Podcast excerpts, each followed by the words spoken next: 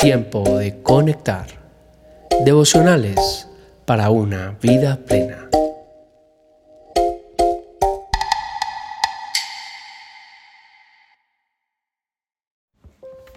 Tiempo de conectar, febrero 5, su buen espíritu te guía.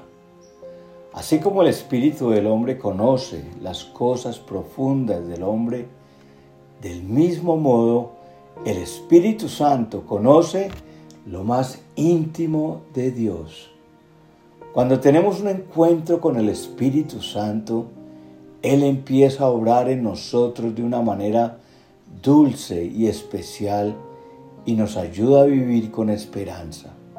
El Espíritu Santo es una persona, es tan real como tú y como yo.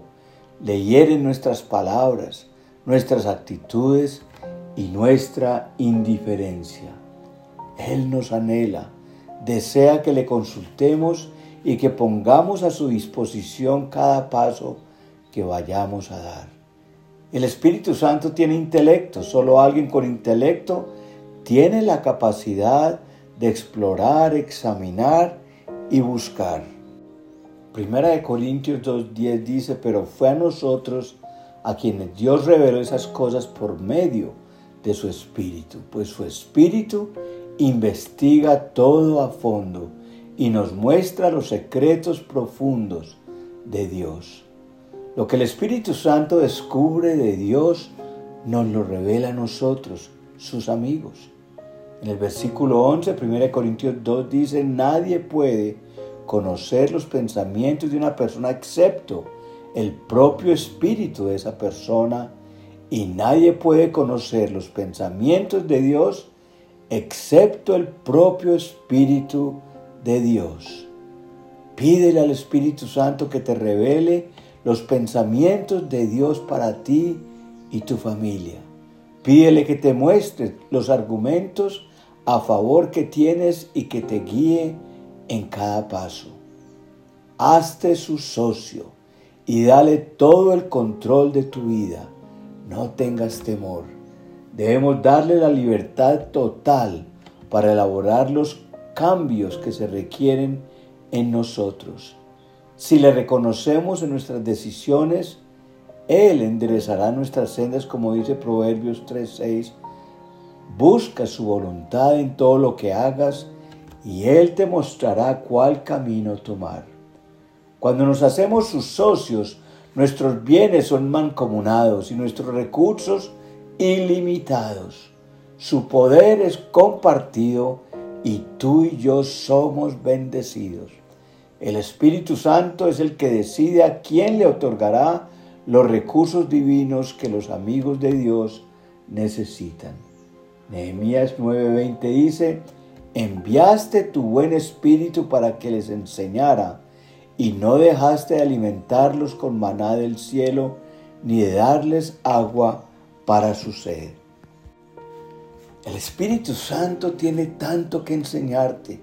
Siéntate a aprender con la Biblia abierta y aquieta tu corazón para que puedas comprender su propósito con tu vida.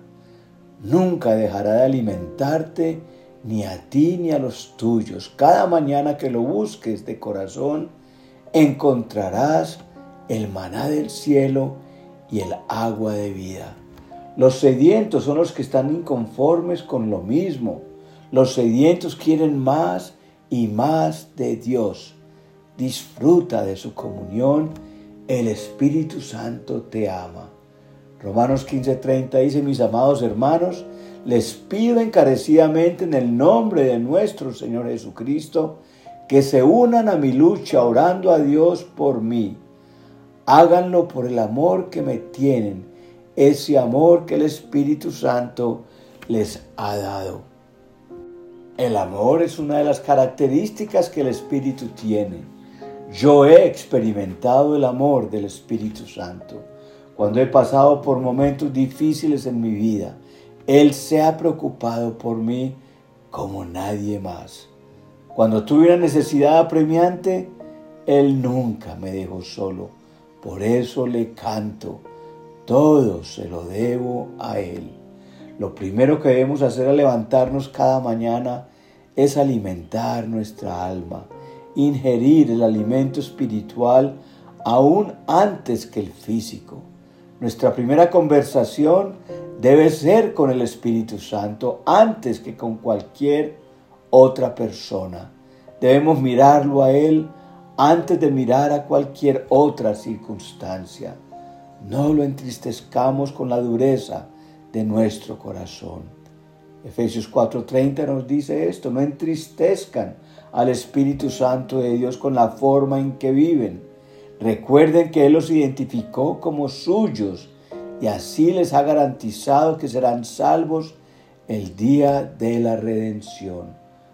Tú y yo tenemos algo que nos identifica como suyos, que nos garantiza y nos ha marcado como salvos. Entonces que nuestra vida no le cause dolor al Espíritu Santo, sino alegría. La palabra entristecer significa atormentar, causar pesar, vejar, ofender, insultar o causar dolor. El Espíritu Santo tiene un corazón tierno que fácilmente llora por ti y por mí. Los versículos 24 al 29 de Efesios 4 nos dice cómo podemos causarle dolor. Aquí está la lista.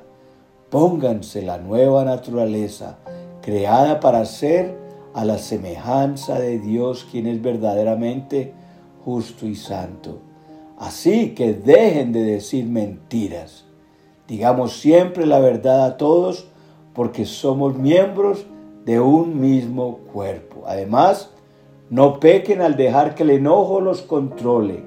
No permitan que el sol se ponga mientras siguen enojados porque el enojo da lugar al diablo.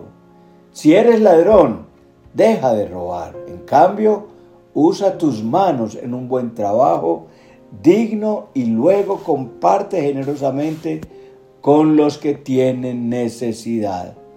No empleen un lenguaje grosero ni ofensivo, que todo lo que digan sea bueno y útil, a fin de que sus palabras resulten de estímulo para quien las oiga. Así que no digas mentiras, di siempre la verdad, no peques, vive en santidad. No dejemos que el enojo nos controle sino que el Espíritu Santo te controle.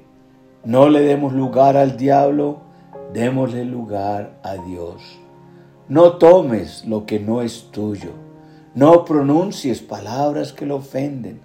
Cambia tu lenguaje, que todos puedan ver que eres una nueva criatura, que vives en una nueva dimensión espiritual. Job 22, 26 dice, entonces te deleitarás en el Todopoderoso y levantarás tu mirada a Dios. Te invito hoy a que vivamos este nuevo año con la mirada puesta en Dios. No camines mirando al piso sintiéndote menos que los demás. Levanta tu mirada y camina erguido, porque tu Dios es un cumplidor de promesas y concede los deseos más íntimos a aquellos que se deleitan en Él. Cuéntale tus planes y Él te incluirá en los suyos.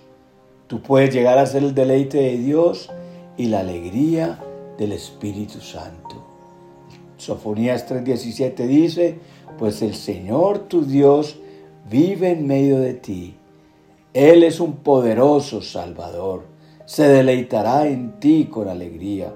Con su amor calmará todos tus temores. Se gozará por ti con cánticos de alegría.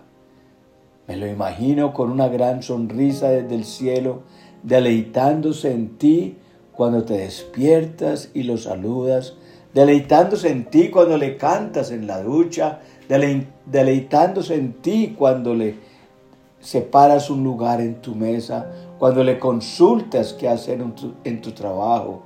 Desde los cielos dice, este es mi hijo, esta es mi hija, mi predilecta, mi preferida. voy a concederle los deseos más íntimos de su corazón. Deleitarte en Él no es cuánto tú le hables, sino cuánto tú aprendes a escucharlo. Guarda silencio, cierra tus ojos, piensa en Él, memoriza la escritura y te aseguro que los cielos se abrirán. Sí, Él se levantará de su trono y descenderá a conversar con el deleite de su ser, el cual eres tú.